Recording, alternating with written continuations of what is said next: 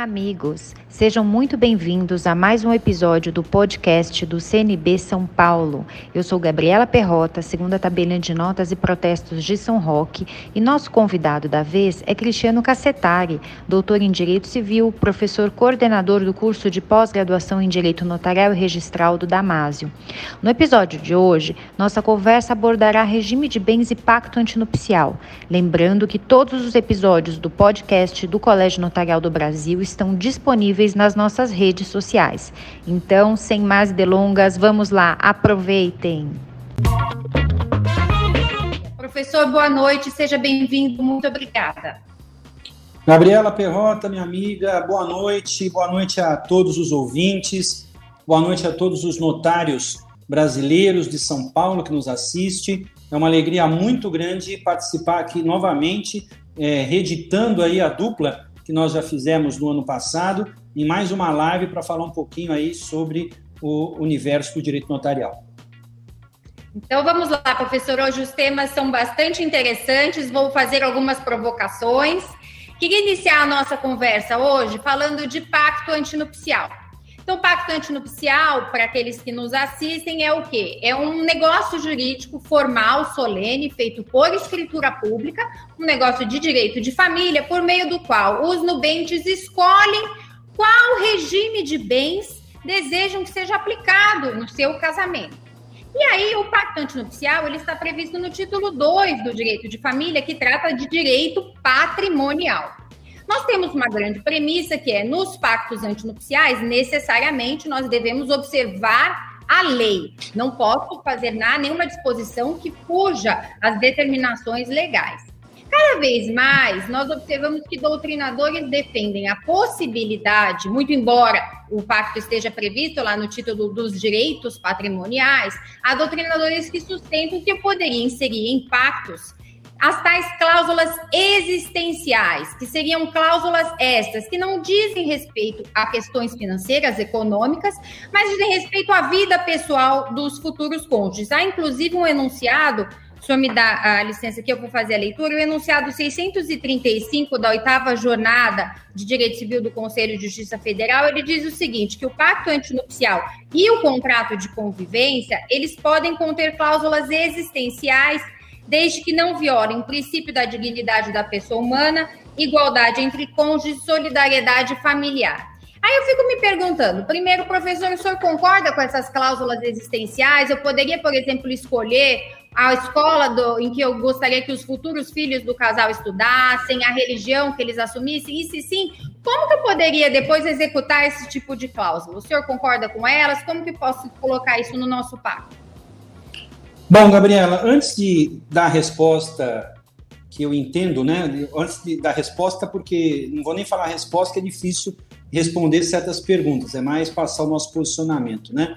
É, eu queria, nesse início, dedicar a nossa live a uma pessoa muito bacana, muito querida, que eu tenho um carinho assim enorme, né? E que para mim foi um dos grandes notários que o direito notarial teve, que é o meu querido amigo professor Zeno Veloso. Zeno Veloso está internado num hospital em Belém com Covid, né? Está lutando contra a Covid, está na UTI e, inclusive, também a, acabou de ser entubado no dia de hoje, né? Então, é, por tudo que o Zeno representa, não vou dizer para mim especificamente, porque para mim é como se fosse um, um pai acadêmico, né? É, mas para todo o direito notarial, para o universo do notariado, né? É, foi ele que me apresentou o direito notarial, me apresentou a, a Noreg, o colégio notarial, né? enfim, eu nem registrador era ainda.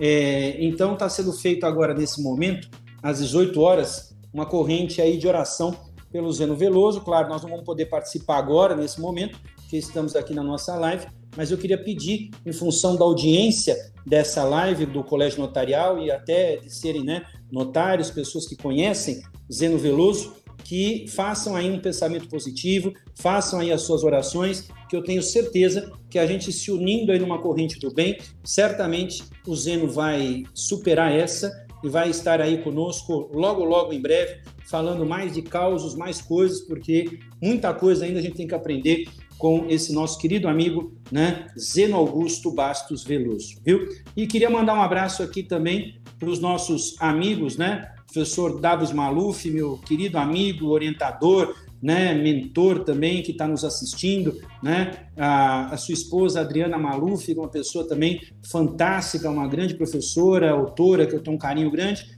e o professor Rui Geraldo Camargo Viana, que também foi meu professor na USP, né, esteve na banca, queria deixar aqui o nosso é, é, saudoso abraço, né, e que todos fiquem bem também dentro da, da, desse período aí de pandemia. Bom, é, sobre a sua pergunta especificamente, é uma pergunta muito difícil, Gabriela, porque veja só, é, há quem defenda, você disse, colocar cláusulas existenciais no pacto antinupcial. Só que nós temos um problema muito sério, porque, como você bem lembrou, o pacto antinupcial está inserido no livro de Direito de Família. E as normas de direito de família são normas eminentemente de ordem pública, né? Por que eminentemente e não totalmente? Por conta do regime de bens. Então, é importante que entendamos que nós estamos gravitando em torno da exceção do direito de família.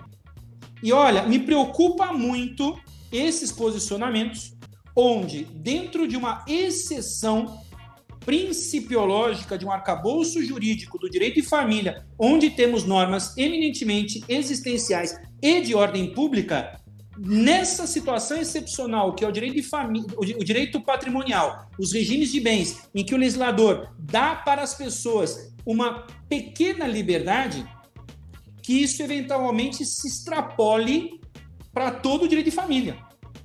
Então veja, é, eu ouvi já há muito tempo, né? Pacto antinupcial é um tema que é difícil você achar uma literatura específica, né? Ah, eu quero comprar um livro de pacto antinupcial. Você não acha?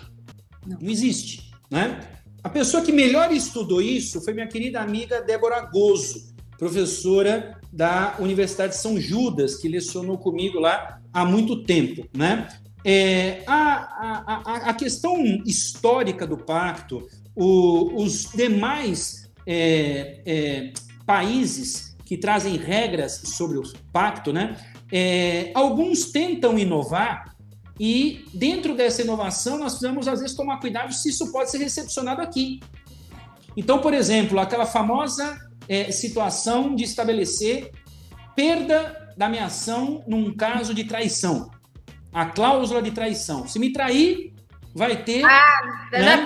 já está adiantando as perguntas? Essa é Como é, que ficaria? É, de repente a gente já mata algumas perguntas aí no, então, vamos lá. raciocínio, essa, né? Essa seria, é... Na verdade, essas importadas seria essa, né? Um caso de traição, a previsão de uma responsabilidade e a famosa cláusula de férias, né? O Vale Night. Poderia? O nosso direito comporta o, a cláusula de férias, relacionamento que é prevista em países nórdicos, ou seja, eles preveem que um mês por ano cada um pode ter outros relacionamentos sem direito à indenização, sem direito de reclamar. Então, então vamos, vamos por partes aqui, né? É, relembrando aqui é, o, o, raciocínio. Primeiramente, com relação à perda da minha ação, né? É disponível a minha ação? Posso colocar no pacto, é, eu não vou querer se acontecer isso, né? Porque existe até um desejo de cláusula taxímetro. O que é a cláusula taxímetro? Coloca um regime de separação e aí a pessoa fala, pô, mas eu não vou levar nada? Não, eu quero ver se você me ama mesmo.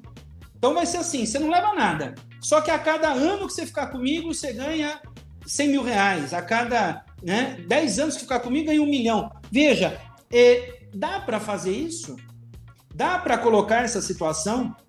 É, é possível renunciar ao dever de fidelidade, porque o nosso sistema, quer queiram, quer não queiram, é monogâmico. Nós teríamos que Sim. ter uma mudança dentro do sistema, né? Eu não quero entrar no, no, no, no debate aqui se um relacionamento poliafetivo é certo ou errado. Não é esse o objetivo. A, a questão é, hoje o sistema não comporta. Exato. Pode comportar amanhã? Pode, não tem problema nenhum. Mas nós temos que ir pelas vias legais. Né? Mudar a lei, mudar o código, mudar o sistema, e aí sim permitir, então, né, essa possibilidade de um poliamor, por exemplo. Então, me parece que o dever de fidelidade é outra coisa indisponível. Eu não posso abrir mão, né? Sim. Você ainda foi até tímida em falar é, Vale Night, mas tem gente que já quer colocar no pacto que está dispensado a fidelidade naquele casamento. Que a pessoa pode ter vários relacionamentos por aí, né? Não dá, não dá, não comporta. Então, ó, cláusula de perda de meação não dá porque a meação não é disponível. Cláusula taxímetro também complicadíssima, porque ela vai deturpar a parte patrimonial do casamento. Só para você ter uma ideia, é, tem gente que quer colocar indenização, além da, da, da perda da, da ameação, indenização no caso de traição. Isso. E, e, e, nessa cláusula taxímetro ainda, tem gente que pede mudança automática de regime de bens. Olha, eu quero começar com separação. Se o casamento chegar em 10 anos, muda para comunhão parcial. Se chegar em 35, muda para comunhão universal. O 1639 do Código Civil, ele é taxativo em dizer que a mudança no regime de bens depende de uma ação judicial. Não dá para fazer isso exclusivamente né, por meio de um negócio jurídico para mudar. Né? Eu também não estou entrando no mérito se é ou não é, porque quando chamado pelo Ministério da Justiça para falar sobre o projeto de CPC, uma das coisas que eu sugeri era que fosse possível fazer mudança de regime de bens por escritura, porque eu acredito ah, nisso. Eu ia. Mas, mas veja, uma coisa é o que eu penso, outra coisa é que está na lei. Sim. Então, assim, não dá para fazer mudança de regime por escritura, infelizmente. Gostaria que não fosse assim, gostaria que fosse possível, mas não dá. Então eu não posso, numa escritura, prever 500 regimes. Olha, sai com separação, passou 5 comunhão parcial, passou 10 comunhão universal, não dá para fazer essas mudanças, tá? E também a questão é, relacionada à fidelidade também não dá. O nosso sistema é monogâmico, nós tivemos aí o próprio CNJ proibindo as escrituras de uniões poliafetivas, mostrando justamente isso. Então não dá para ter vale night, não dá para ter quebra de fidelidade, né? São situações intocáveis no direito de família. Perfeito. E ainda na, na, nessa toada dos deveres, é, aí nós temos uma divergência com relação à união estável, porque na união estável não necessariamente eu preciso da coabitação, eles não precisam morar na mesma casa. Acha, entende que poderia, é, nós poderíamos inserir no pacto que eles vão se casar, mas que vão ter casas distintas? Aí aquele dever da, da vida em comum dá para ser mitigado? Então, eu acho que, na verdade, Gabriela, tudo passa pelo conceito de vida em comum. Vida em comum é morar na mesma casa? Ou eu posso ter uma vida em comum morando em casas separadas? Então, eu digo para você o seguinte: eu acho que é difícil, se for fazer uma interpretação literal do código, literal, dizer que tem vida em comum quando mora junto, que eu posso morar junto e não ter vida em comum, viver num pé de guerra, né? Um olhar na cara do outro, cada a um. A pandemia mostrou isso aí para muita gente. Para muita gente. Mas também o inverso precisa tomar cuidado. Não dá para dizer que só porque mora em casas diferentes, neste caso, não teria uma vida em comum. Então, eu acho que aqui é mais a casuística. E por ser a casuística, caso a caso, é, eu entendo que não cabe ao pacto disciplinar isso, porque já está na lei. Ó, você tem que ter vida em comum. Agora, como vai ser essa vida em comum? É que eu acho que a sociedade vai ter que preencher isso, dizendo assim: se tiver em casas separadas, se tiver em casas separadas, pouco importa. E ó, para você que está na mesma casa, toma cuidado, porque pode ser que você está infringindo esse dever, mesmo estando na mesma casa. Eu acho que teria que passar por essa situação. Não haveria necessidade de fazer uma regulamentação dentro do pacto, na minha opinião. Perfeito, perfeito. Agora, talvez esse próximo tema seja o que eu mais explique aqui no cartório e que mais dificuldade as pessoas têm para entender. Por quê? Uma coisa é o direito de família e o regime de separação de bens. Regime de separação de bens hoje é o mais escolhido por pacto. As pessoas têm independência econômica, financeira, os casais trabalham, cada um tem sua vida, cada um quer ter seu patrimônio ótimo, natural, perfeito. É ótimo porque ah, no divórcio não tem partilha para ser feita. É tchau, cada um segue sua vida.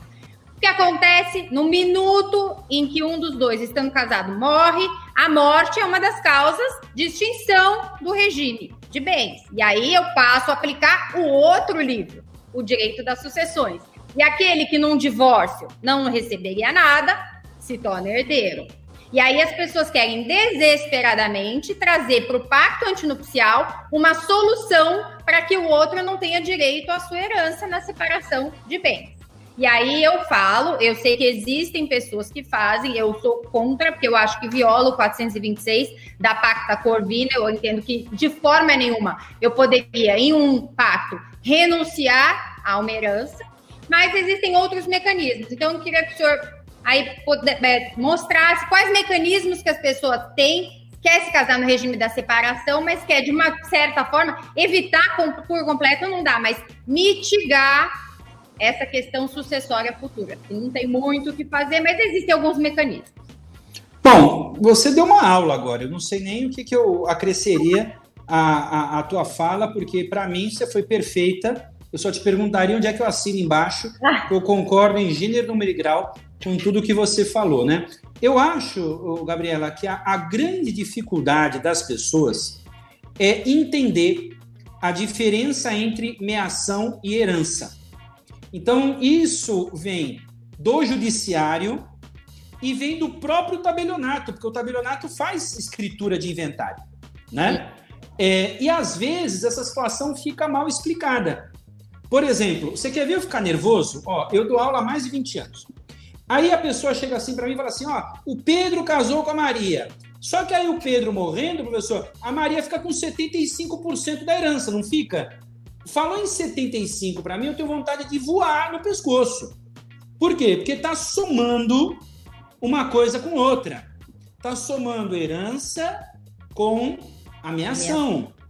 Veja, ameação não é tributada. Herança é. Então a gente tem que ser didático, né? E chato nesse ponto para mostrar que existem situações diferentes. Então, para que, que serve o regime de bens? o regime de bens serve para definir a ameação. Ponto. Acabou. Acabou. Agora, na sucessão, o legislador optou para dizer que haverá concorrência do descendente com o cônjuge se o regime de bens for. Ele podia ter escolhido se a morte fosse pela manhã ou pela noite. Ele podia dizer se a pessoa tem mais de duas graduações ou apenas uma. Ele podia dizer se a pessoa torce sei lá, pro, pro São Paulo ou torce pro Palmeiras. Ele podia ter inventado o critério que ele quisesse. Mas ele inventou o critério do regime de bem. Mas isso não mistura. Por que, que não mistura? Porque você falou bem. Se a ideia do regime de separação era de que não haverá nenhum tipo de é, é, trânsito de patrimônio, como é que vai ter? Vai ter porque foi só um critério. Foi um critério. Podia dizer, vai ser no par ou ímpar. O critério foi o regime. Agora, não faça uma correlação do regime com o critério da sucessão. Porque é outra história completamente diferente. Então, regime de bens, vale para quê? Vale para ameação. Ponto, acabou. Agora, vai ter influência na sucessão? Vai, porque escolheu o critério. Então, foi mal escolhido, mas é o que foi, foi eleito. É, é, é o que tem para hoje, como dizem aí, né? É, então, o que, que acontece? Qual seria o mecanismo? O mecanismo, nesse caso, é trabalhar com testamento. O testamento é uma, é uma, é uma ferramenta poderosíssima e fantástica para tentar, ó, vou falar várias vezes a mesma palavra, mitigar. Mitigar porque eu usei. Mitigar. Falei três vezes. Por que, eu falei Dá para evitar, não é? As pessoas Porque, é, senão a pessoa vai falar, que está me ouvindo vai falar o seguinte: ah, então ele está dizendo que basta fazer um testamento para chegar onde eu quero. Não, não é isso. Vai ser possível você, por meio do testamento, mitigar a transmissão patrimonial. Mas vai ter? Vai. Vai. Porque qualquer disposição viola o 426, como você falou, e para trazer mais aqui um, um argumento, o artigo 5 da Constituição da República garante o direito de herança como um direito fundamental. Sim. Então eu não posso sair E é herdeiro necessário e vamos piorar, né? Companheiro, depois de 2017, no meu entendimento, também. Também. Companheiro também. Também é herdeiro necessário. Então, o testamento mitiga, mas não tem como evitar. Existem outros mecanismos. Eu falo para a parte: bom, você quer se casar no regime da separação, mas não quer que ele seja herdeiro? Entra sem patrimônio nenhum e o que adquirir, doa. Morre sem nada, porque não tem outra solução. Uhum. Não é? Seria Exatamente. uma alternativa. Outra alternativa: holding familiar, constituir uma pessoa jurídica, vai morrer sem bens no seu nome. Tem uma PJ. Quer dizer, dá para tentar, mas não há outra forma, não vejo tem. E fazendo testamento é aquilo que o senhor falou, vai mitigar, mas não tem como. É herdeiro necessário, não tem jeito. E nem a holding familiar vai resolver, porque a pessoa vai morrer com as vai cotas. Vai ter as cotas, vai ter as cotas, a não ser que seja usufrutária de cotas. É, não tem muito o que fazer. O que eu falo é entrar sem nada, doa tudo antes para os filhos, ou ao longo, quando adquirindo patrimônio, vai doando, né? E, enfim, não tem, fica muito amarrado realmente, né? Vamos ver se esse 1829 se altera algum dia, né, professor? Porque senão não tem jeito, as pessoas não entendem. Acho é, difícil, porque ele tem um erro ele cita o 1640 parágrafo único, quando na verdade era para falar do 1641, tem até um erro de escrita no artigo, isso e... não foi corrigido de 2003 para cá, então, né, é. é. difícil, não é fácil não. É. Até o professor, professor Maluf, um beijo para ele, um beijo para a professora Adriana que estão nos assistindo, para o professor Rui Geraldo.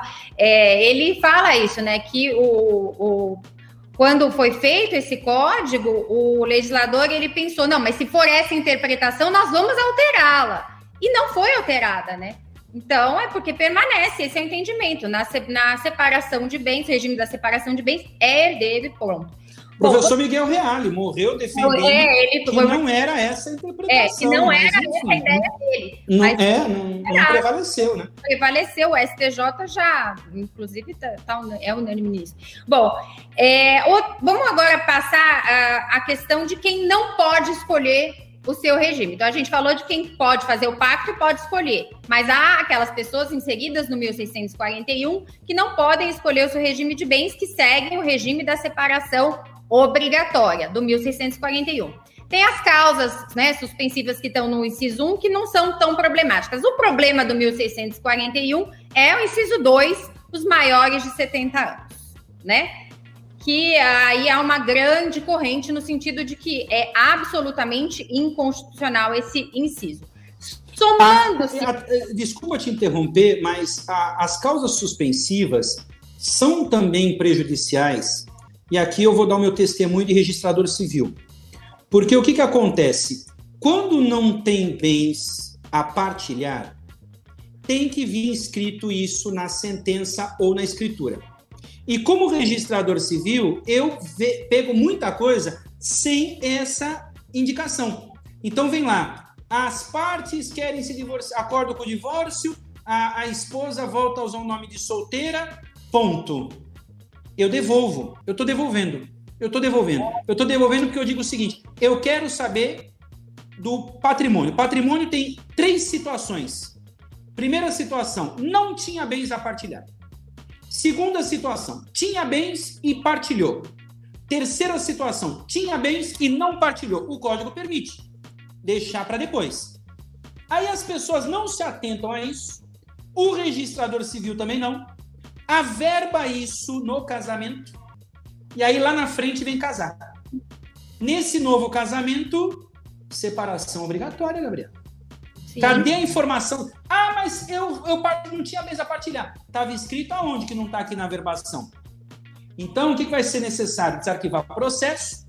Aí tem processo que já foi, sei lá para onde, né? As partes têm dificuldade. Querem se casar imediatamente, já marcaram festa, etc. tal e não passa. Aqui na Bahia, por exemplo, eu não preciso mandar todos os processos de habilitação para o MP. Ele escolhe qual ele quer. E divorciado, ele quer todos. Ele quer todos. Bateu um divorciado lá que não está escrito na, na, na, certidão. Se houve partilha, não houve partilha, se tinha bens, não tinha bens, ele não permite a liberdade de escolha, vai para separação obrigatória. Então, acho que é melhor sofrer na hora da averbação do que Sim. sofrer mais para frente, que é mais complicado. Então, o apelo que eu faria para os notários que estão me ouvindo é o seguinte: coloquem na escritura a frase não há bens a partilhar, porque eles acham que só vai colocar se tem bens ou se deixou bens, mas não partilhou. Também tem a terceira via. momento posterior. Não há bens a partilhar. Tem que escrever isso, para isso ser averbado e não prejudicar a pessoa também. Ótimo, Desculpa ótimo. te interromper aí, não, mas ótimo, eu achei importante fazer esse esclarecimento. Não, foi ótimo. É que eu quis dizer no sentido de que as hipóteses do inciso 1, na verdade, elas podem ser superadas e aí, por exemplo, fazem a partilha, dá para pedir, desde que judicialmente, nós já falamos aqui, a alteração do regime. É uma causa clássica que poderia pedir. O que não ocorre no inciso 2. Eu tenho mais de 70 anos, necessariamente a separação obrigatória. E somado a isso, temos a tal da súmula 377, que é uma súmula de 1964 que até então, até 2018 aí, ela tinha uma presunção de que tudo que foi adquirido na constância da separação obrigatória havia a comunicação, agora o STJ mudou de entendimento, ele exige aí o esforço, a demonstração do esforço, né, de que houve aquisição, mas assim, ainda é um problema, quer dizer, torna essa, esse regime bastante complexo. Aqui em São Paulo, a nossa corregedoria ela já há, há muito entendimento, né, no sentido de que pode ser afastada a súmula no pacto. Então, eu vou ter um regime de separação obrigatória com pacto para afastamento da súmula 377. O que, que o senhor entende? Por isso entende que tudo bem, porque nós não estamos falando, nós não estamos falando aqui, a súmula não seria uma regra de ordem pública, certo? Não seria uma violação à lei. Aí o pacto poderia dispor sobre isso. O senhor concorda? Então, será que a súmula é uma norma que permite disposição, então não é algo de ordem pública. É, o que, que é uma súmula? A súmula ela decorre de decisões reiteradas de um tribunal e o tribunal acaba sumulando o seu entendimento. Se ele quer manter, ele deixa a súmula vigorando. Se ele não quer manter, vai mudar o entendimento, ele vai lá e revoga a súmula. O problema maior aqui é que essa súmula surge na época do Código de 16, onde estava escrito que se não colocar que o regime da separação não gera comunicação de nada, tinha que escrever, não bastava casar, colocar vou casar pela separação, não. Separação onde nada se comunica. Se não escrevesse isso, né, haveria uma situação é, é, de aplicação aí é, obrigatória da separação. Agora, é, o STF, à época, era o tribunal maior para discutir sobre o tema na década de 60, como bem você falou. E hoje não é mais, é o STJ. Então nós temos agora um, um, um, um Godzilla aí, vamos dizer assim, porque o que acontece? O STJ se manifesta, mas não vai revogar a súmula do STF. E o STF não vai receber mais absolutamente nada para ir lá e dizer, ah, vamos ver agora qual é o nosso posicionamento aqui sobre a súmula. Então fica aquele Godzilla transitando por ali e ninguém sabe o que acontece. Aí as pessoas começam a pegar ódio do Godzilla, assim como tem ódio da separação obrigatória. E aí ficam procurando, no meu entender, no meu entender, uma solução que não se aplica, uma jabuticaba, uma engenhoca, né? Então, assim, se no estado de que você está me assistindo tem norma da corregedoria dizendo, ó, você pode fazer um pacto de separação obrigatória afastando a súmula 377. Beleza, faça faça. Não tem problema nenhum. Agora. Como que registrar isso? Como que o senhor registra isso? Separação então, Vamos lá, eu vou chegar lá. Agora, ah. se por um acaso no teu estado não tem essa norma, não faça. Não faça. Por que não faça? Porque eu não entendo como é que o Tribunal de São Paulo manifesta o entendimento dizendo assim: olha, as partes são livres para chegar para o STJ e dizer assim: STJ, pois não, sabe aquele seu entendimento da súmula Parará, Parará? Porque o STJ diz que a súmula tem vigor, apesar da súmula não ser dele. Diz que ele aplica essa súmula, ele aplica. Então, uh, uh, STJ, sabe a súmula que você está aplicando? Sei. Eu não quis lero-lero para você. Você vai aplicar essa súmula aí em outra freguesia. Comigo não, porque eu fui astuto. Eu fui no Notas, fiz um pacto e acabou. Meu Deus do céu, nós vamos falar isso no processo? Eu advoguei 20 anos. Eu fico imaginando falar isso pro magistrado. Ó, o senhor pega essa súmula e dane-se. Porque eu afastei a súmula. Então, me parece que eu não tenho como, porque o tribunal é que decide se aplica ou não aplica a súmula dele. Aqui nós estamos gravitando num tema que não é o nosso. Chama-se direito sumular. Tem que estudar na parte constitucional o que é direito sumular. Estudando isso, me parece, salvo melhor juízo, que não é possível. Que não é possível. Agora, nos estados que tem essa norma, tudo bem, faça. Só que eu já estou percebendo uma série de problemas. Por exemplo, nos grupos de WhatsApp, a conversa é a seguinte: Olha, você viu a norma de São Paulo que transforma separação obrigatória em separação total? Uh -uh. Mas a única diferença entre separação obrigatória total não é a súmula 377? Então, se eu, tirar, se eu tirar a súmula 377, vai ficar igual, não vai? Não, nunca. Tem diversas diferenças. Outorga para alienação de imóveis, o próprio direito sucessório não se aplica. A quem é casado na separação obrigatória não é herdeiro, como na separação voluntária. Muda tudo. Você tocou no ponto Muda absolutamente porquê que eu fico nervoso com isso. Porque eu já vi, talvez você, Gabriela, já tenha visto também, escritura com maior de 70 anos dizendo casam pelo regime de separação absoluta, separação total. Por quê? Porque na cabeça da pessoa, a dispensa da súmula 377 permitiu que ela fizesse um pacto, que não podia, aliás, não pode, mas permitiu que ela fizesse. Como permitiu que ela fizesse esse pacto, a separação agora é convencional, porque está sendo convencionada. Deixou de ser aquela da lei, porque eu falei para a lei, Aqui você não vai aplicar, não. Súmula aqui não vem. Eu estou convencionando o que eu quero, eu não quero a súmula. Aí, ao colocar a separação convencional, morrendo, nós vamos ter um problema. Exato. Por quê? Porque na separação obrigatória, está escrito lá que não concorre com o descendente. E na convencional concorre. Se está escrito no pacto, separação convencional, o registrador civil registrou separação convencional, o juízo ou o tabelião que for fazer essa escritura de inventário serão induzidos a erro. Sim. Porque não vão ter como, no momento do inventário, ir na origem para verificar se o pacto foi bem feito, foi mal feito, etc. Teria que ter um excesso de zelo. Então, da mesma maneira, veja como as coisas no Brasil são complicadas, né? É, eu sou a favor de união poliafetiva? Não, não sou. Mas eu não vejo problema nenhum de fazer uma escritura. Sabe por quê? Porque a escritura só terá eficácia se a jurisprudência deixar. É o mesmo caso dos homossexuais que ficaram anos e anos batendo cabeça porque os notários não queriam fazer. Aí alguns notários começaram a fazer. O que, que aconteceu? Veio norma permitindo união estável entre pessoas do mesmo sexo, inclusive o casamento.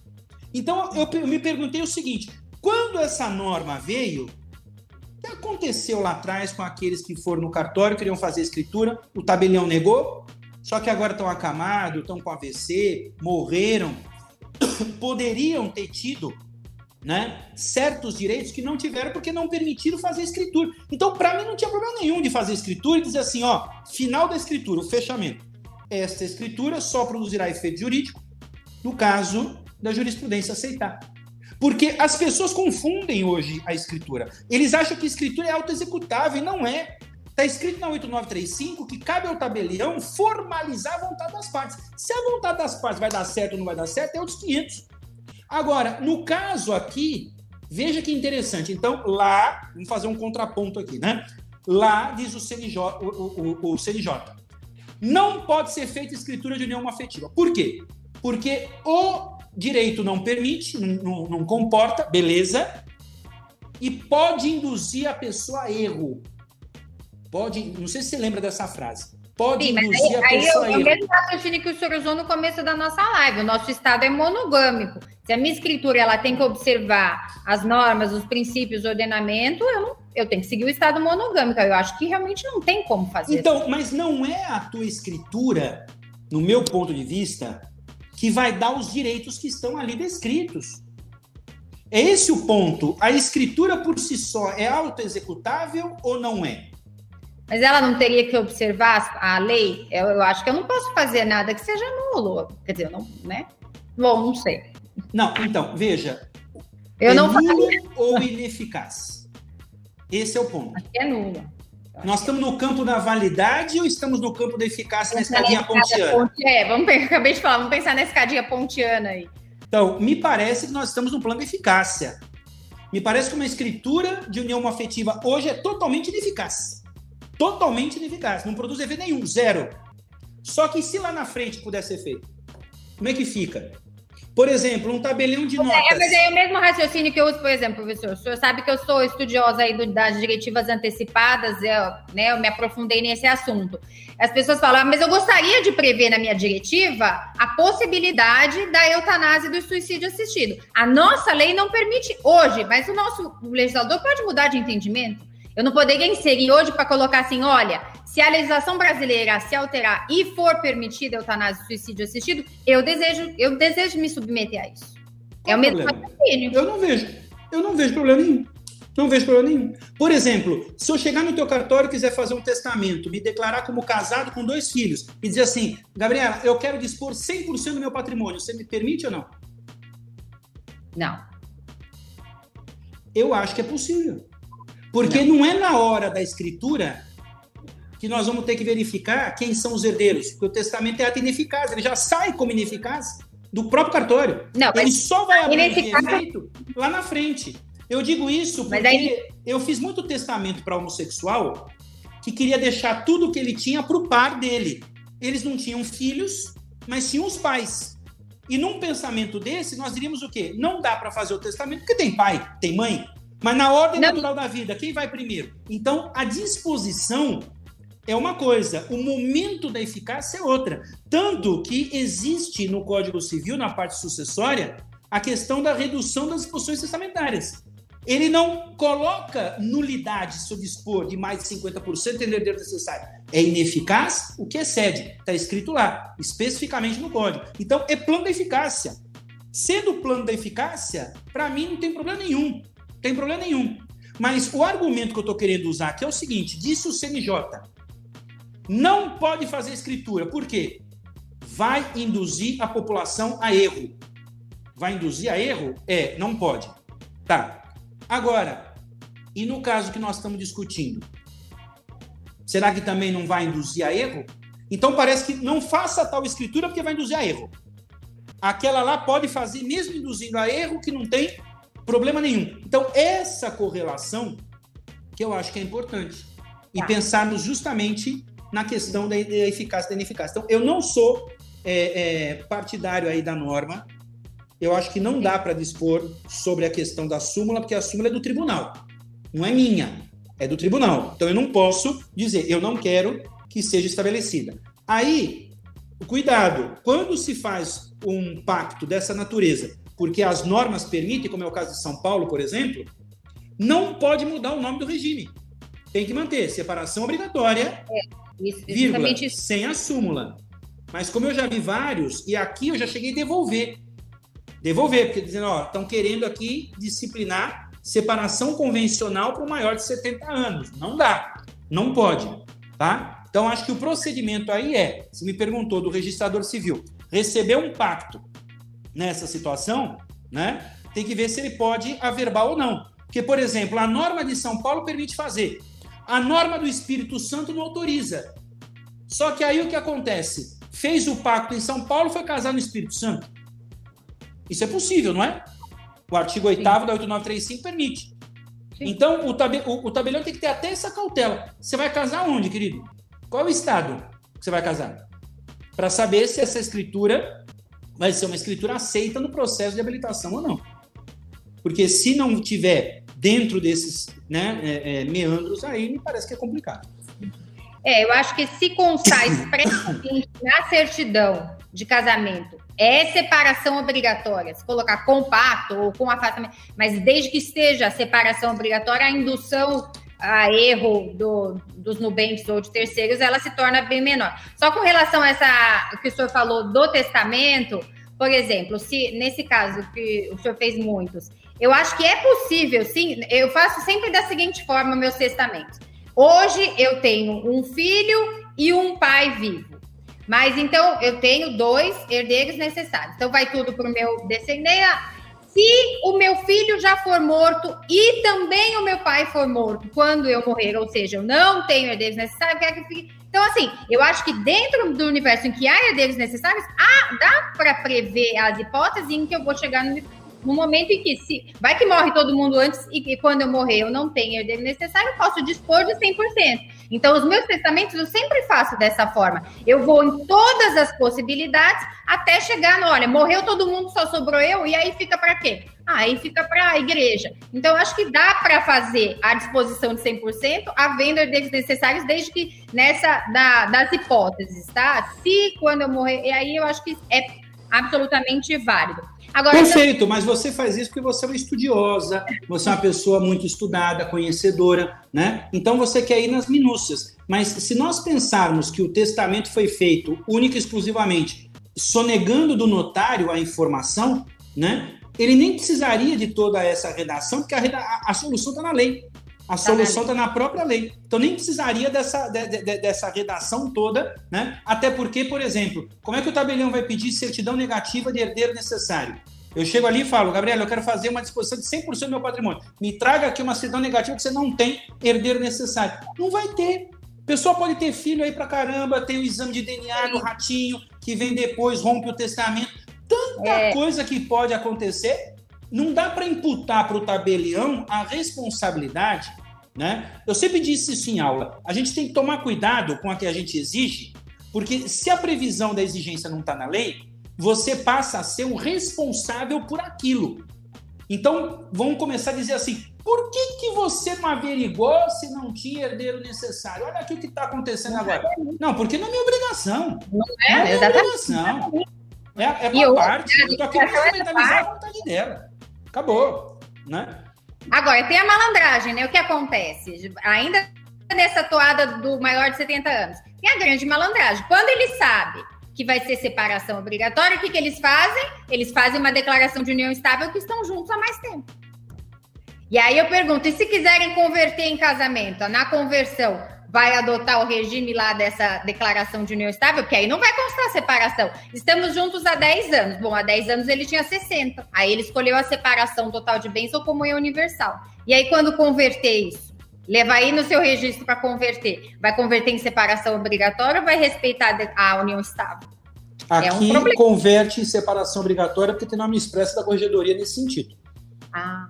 Tem nome expresso da corregedoria nesse sentido. E a norma da corregedoria aqui do estado da Bahia ela está de acordo com o STJ. Eu não estou dizendo se está certo ou está errado, hein?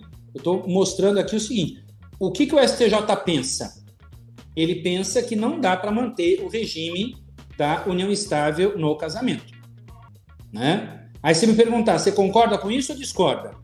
Eu, eu vou dar o voto da boa-fé. Eu discordo, porque casamento para mim é uma coisa e conversão de união estável em casamento é outra. Tanto que na conversão de união estável, como não tem celebração, eu nem assinar o termo vou assinar. O termo é diferente. Você pega o meu livro B, que é o livro do casamento, tem termo assinado, tem termo não assinado. Por quê? Porque um foi casamento civil, o outro foi conversão de união estável em casamento. Então, me parece que se as partes quisessem se submeter a uma separação obrigatória, eles não informariam para o tabelião, que já vive união estável, para o registrador, perdão, que já vive união estável, que isso não interessa. Eu vou lá e caso. Ué, não vai ter efeito retroativo mesmo, é melhor casar. Para que ter a conversão? Fica aí uma situação incógnita, né? É verdade. Bom, aí para quem pode escolher, né, professor? O código oferece na gama de regimes quatro regimes: comunhão parcial, que aí não precisa escolher, é o legal, é supletivo. A comunhão universal, participação final dos aquestos, que é uma coisa eles também trouxeram lá dos países nórdicos e que é bem de estranha. Eu, eu particularmente nunca fiz e separação total de bens. Mas as pessoas podem escolher um misto, né? Por exemplo, eu quero a comunhão dos bens móveis e separação dos bens imóveis, ou separação dos imóveis e comunhão dos móveis. Como que fica o registro disso, professor? Explica para as pessoas aí. É um regime misto? É um regime compacto? Como que o senhor coloca lá? Como que elas vão dizer, ah, meu regime ele é misto, eu escolhi, ele é um terciogêneos. Como que fica? Então, é, infelizmente, a nossa sociedade e a jurisprudência brasileira não está preparada para regime híbrido para regime misto. Não tá. Por que não tá? Porque muitos nem sabem que é possível fazer. Nem sabem que é possível fazer, né? Quando eu dou essa aula de pacto antinupcial, eu gosto de perguntar assim: vou casar na comunhão parcial de bens, posso fazer pacto? Todo mundo, não, não pode não. Ah, não posso? não, separar comunhão parcial não precisa de pacto. Eu falei que não precisa, eu tô, até meu filho de 5 anos sabe que não precisa. Eu quero saber o seguinte, eu quero fazer. O tabelião não está aí para instrumentalizar minha vontade? Por que, que você vai se negar a instrumentalizar minha vontade? Eu quero fazer. Ah, mas você vai fazer para quê? Aí você tem que entrar no regime híbrido para mostrar que há um desejo de alterar, modificar, né, é, alguma coisa, modificar alguma coisa. E aí, Gabriela, o que, que acaba acontecendo? É, como é que ficaria esse regime? Se você for parar para pensar no sistema no sistema, não haveria problema nenhum de ter um regime chamado híbrido ou misto. Por quê? Porque qualquer coisa diferente da comunhão parcial, a pessoa já sabe que ela vai ter que exigir um pacto, que, segundo a Lei de Registros Públicos e o Código Civil, terá que estar ainda registrado no livro 3 do cartório de imóveis. Sim. Então, me parece que você podia pôr lá Regina e Bananinha. Por quê? Porque vai ser obrigatório, como não é comunhão parcial, falar assim: cadê o pacto? Então, se tiver escrito lá comunhão universal, se tiver escrito lá comunhão parcial, se tiver escrito participação final nos aquestos, a pessoa tem que dizer: a regra está no pacto. É que, na verdade, a grande maioria faz o pacto porque é obrigatório. Então vai casar na comunhão universal, vai fazer pacto porque ele é obrigatório, não vai querer mudar a comunhão universal. Vai casar na separação, vai fazer porque ele é obrigatório, não quer mudar a separação. Então as pessoas botam na cabeça que o pacto tem que ser uma vaquinha de presépio da lei. E não é. Não é. As pessoas podem alterar no pacto nupcial aquilo que desejarem. E partindo do pressuposto que o pacto tem que ser registrado no cartório de imóveis, você poderia chamar de bananinha, de uvinha, de né, kiwizinho, moranguinho, o que você quiser. Por quê? Porque aquilo só se sustenta com o pacto, que ainda precisa ter registro. Agora, não, tam, não estamos preparados para isso. Não estamos. Então, verdade, o tabelião vai ter que ser artista. Os advogados, né? Os advogados podem ouvir os clientes e, assim, podem criar realmente pactos muito legais, efetivos. É, tem muita possibilidade que pode ser feita por pacto. Eu acho que é um instrumento extremamente importante, principalmente para quem tem muito patrimônio. Com certeza, é com certeza. Então, o que acontece? O tabelião vai ter que ser artista. Como? Ele vai ter que pegar a proposta do casal e verificar é, essa proposta de qual regime ele mais se assemelha. Se ele se assemelhar a uma comunhão parcial, então ele vai escrever: casa-se pela comunhão parcial, mudando o seguinte: dois pontos, isso, isso, isso, isso, isso. Mas é uma comunhão parcial. Ah, se assemelhou mais à separação. Casa-se pela separação, mudando isso, isso, isso, isso, isso. Mas o nome do regime é separação. Vai ter que fazer isso. Vai ter que fazer isso, porque não vai para o registro civil, não vai para o registro de imóveis o, o regime bananinha, moranguinho. Acho que não tinha problema nenhum mas não vai. Então, como não vai, a dica é: muita gente tem essa dúvida. Como é que eu faço o pacto? Você vai tentar verificar com qual regime ele mais se assemelha. Aí você vai colocar aquele regime com o nome daquele regime e sai mudando aquilo que as partes desejam para conseguir atender o pedido. Ótimo. Professor, vamos pensar aqui numa situação. Um casal, ele é um casal apaixonado, quer fazer um pacto, faz um pacto, faz aqui comigo um pacto no cartório de separação total ou comunhão universal e uma semana antes do casamento rompem esse noivado, cada um vai viver sua vida, cada um se casa e só que eles sempre se amaram. E aí se divorciam e reatam e vão se casar. Eles podem aproveitar esse primeiro pacto que fizeram? Vamos lembrar da escada pontiana? Não foi ficar naquele momento, pode ser agora? Eu posso aproveitar aquele primeiro pacto? Vamos além. Vamos supor uma outra situação. Vamos dizer que eles façam o pacto, fizeram o pacto, casamento marcado, chegou a pandemia, não deu para casar, ah, já que não dá para fazer festa, reunir ninguém, não vamos nos casar agora. Tem o pacto. Posso aproveitar isso como uma escritura de convivência? Então, no caso do casamento, eu não vejo problema nenhum de aproveitar sendo as mesmas pessoas, tá? Também. Considerando que o pacto não tem prazo de eficácia. Tá? Ele não tem um prazo de eficácia. Ah, ele vai morrer em 90 dias. O que tem prazo de eficácia é a certidão de habilitação, é o prazo para registrar um casamento religioso com efeito civil. Isso tem prazo. O pacto não tem. Concordo. Agora, pode aproveitar isso como escritura de união estável? Eu digo isso no meu livro Elementos de Direito Civil da Saraiva, aproveitar aqui e fazer uma propaganda, né? Que é o único manual de direito civil em volume único aí que faz uma abordagem notarial e registral também é, por conta aí da nossa experiência. E lá, na parte de pacto antinupcial, é uma das partes que eu mais gosto, porque são páginas e páginas e eu acho que eu sou um dos que mais enfrentam assuntos de maneira minuciosa dentro da doutrina civilística. Então, eu falo desse assunto lá. E eu trago a posição do Tribunal de Justiça de São Paulo, que começou dizendo que podia aproveitar e depois recuou. Recuou fazendo uma interpretação literal do Código Civil que diz: será ineficaz se não lhe seguir o casamento. Como não seguir o casamento, se for viver união estável, é outra situação, outra regra. Se quisessem aproveitar, iriam lá no, no tabelionário de notas para fazer de novo com o rótulo aí de escritura de convivência.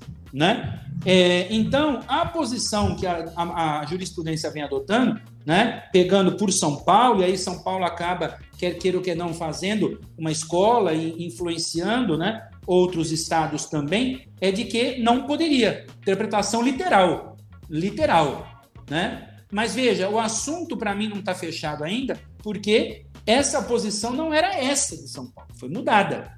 Foi mudada. Então, nada obsta de ter uma mudança aí também né, de concepção, e eu gostaria que o STJ enfrentasse esse tema. É que são temas que, para o STJ enfrentar, a pessoa tem que travar a vida dela aí por muito tempo, né?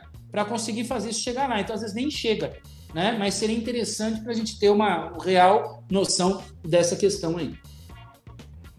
É bastante complicado. É uma outra questão que colocam bastante, professor, aqui, queriam falar é, rapidamente, só para a gente poder encerrar, porque o Instagram, de repente, ele encerra, a gente não consegue nem se despedir. É, o senhor quer só fazer uma, alguma colocação com relação ao pacto antinupcial de maiores de 16 e menores de 18? Tem gente que tem essa dúvida, né? Mas está expresso é. no código, é só abrir o tá código. Estou mandando as perguntas aqui, estou passando as perguntas. Está expresso no código, Gabriela, é, é letra da lei. Está escrito lá que pode fazer pacto quem tem entre 16 e 18 com autorização dos pais. Não tem. Aliás, eu digo para nesse pacto já colocar a autorização para casar. Para o pai ou a mãe não precisa nem ir para o registro civil as próprias pessoas já conseguirem habilitar. Aqui estão perguntando também com relação à alienação de bens no regime da participação final dos aquestos.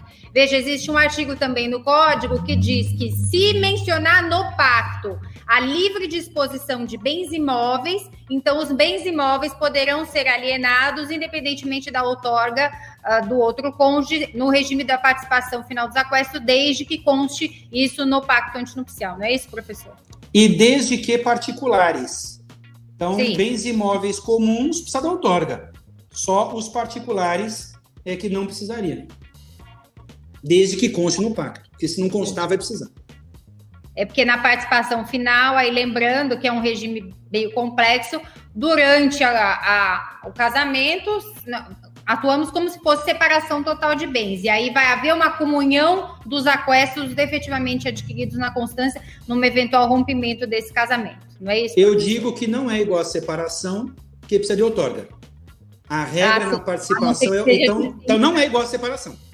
E não, Mas, é igual, e não é igual a comunhão parcial no fim, porque a ideia do regime é não estabelecer comunhão, não estabelecer divisão condominial, e sim permitir a indenização. A, a questão da divisão condominial seria exceção se não tiver grana. Mas a ideia é um regime elitista que vai pegar um talão de cheque, vai assinar e vai indenizar o outro. A pessoa não tem metade dos meus bens. Ela tem financeiramente o equivalente em dinheiro a metade dos meus bens. É para facilitar para o empresário, por exemplo, que a outra parte, quando divorcia, quer porque quer a cota e fala, eu te compro. Não, você não vai comprar que eu te amo, eu quero te né, espremer na sua vida para a gente continuar casado na empresa e não. Não, ele vai falar, não, eu vou pegar um talão de cheque, tchau, um abraço. Então ele vai ter essa posição, a pessoa vai ter que engolir, coisa que na comunhão ela não, ela, ela não vai poder, porque na comunhão é divisão de bem. Então a pessoa que por livre e espontânea vontade pode decidir vender, alienar, mas caso ela não queira, não vai poder. É, bom, professor, acho que aí nós chegamos aqui no encerramento. Mais uma vez, então, pedir a oração de todos. Eu não sabia do professor Zena, é um professor extremamente querido. Inclusive, eu reli o livro dele uh, por conta da, dessa nossa live, que ele trata bastante da separação obrigatória, né? Ele traz textos maravilhosos no, aos, nos jornais. Uh, todo a norma da Corregedoria de São Paulo se esperou no artigo dele. No é, artigo dele. É, se, inspirou no, se inspirou no artigo dele. É. Uma pessoa extremamente querida. Mais uma vez agradecer também professor Maluf, professora Adriana, Rui Geraldo, né, que estavam presentes aqui. E um grande abraço a todos. Professor Cristiano, é sempre um prazer tê-lo na, nas nossas lives, o senhor sempre nos ensinando e debatendo esses temas de direito notarial e registral que são Uh, quer dizer, a gente que vive disso ama o que faz, então é um prazer enorme. Muito obrigada mais uma vez por senhor participar. Maravilha, imagina, para mim é uma alegria, isso aqui é um bate-papo, uma troca de ideias entre amigos. E quero agradecer ao Colégio Notariado de São Paulo mais uma vez pelo convite, toda a sua diretoria, presidência, vice. Né? Eu tenho um carinho muito grande pelo Colégio Notariado de São Paulo, um respeito muito grande e quero é, deixar aí sempre à disposição. Estamos aqui longe um pouquinho, mas o coração sempre unido. Bom, amigos, espero que tenham gostado. Há muito que se falar sobre regime de bens e pacto antinupcial, mas acredito que conseguimos tocar alguns pontos importantes e atender às dúvidas de vocês. Agradecemos a participação de todos, a interação foi incrível. Meu agradecimento em especial ao Dr. Cristiano Cassetari pela presença e pelas ótimas explicações sobre o tema. É sempre muito bom fazer uma parceria com o senhor. Esperamos contar com você mais uma vez. Não deixe de compartilhar nosso podcast com seus amigos e conhecidos. Nos sigam nas redes sociais do Colégio Notarial do Brasil, Seção São Paulo e fiquem por dentro de todas as novidades. Eu sou Gabriela Perrota e aguardo vocês. Até a próxima. Um beijo.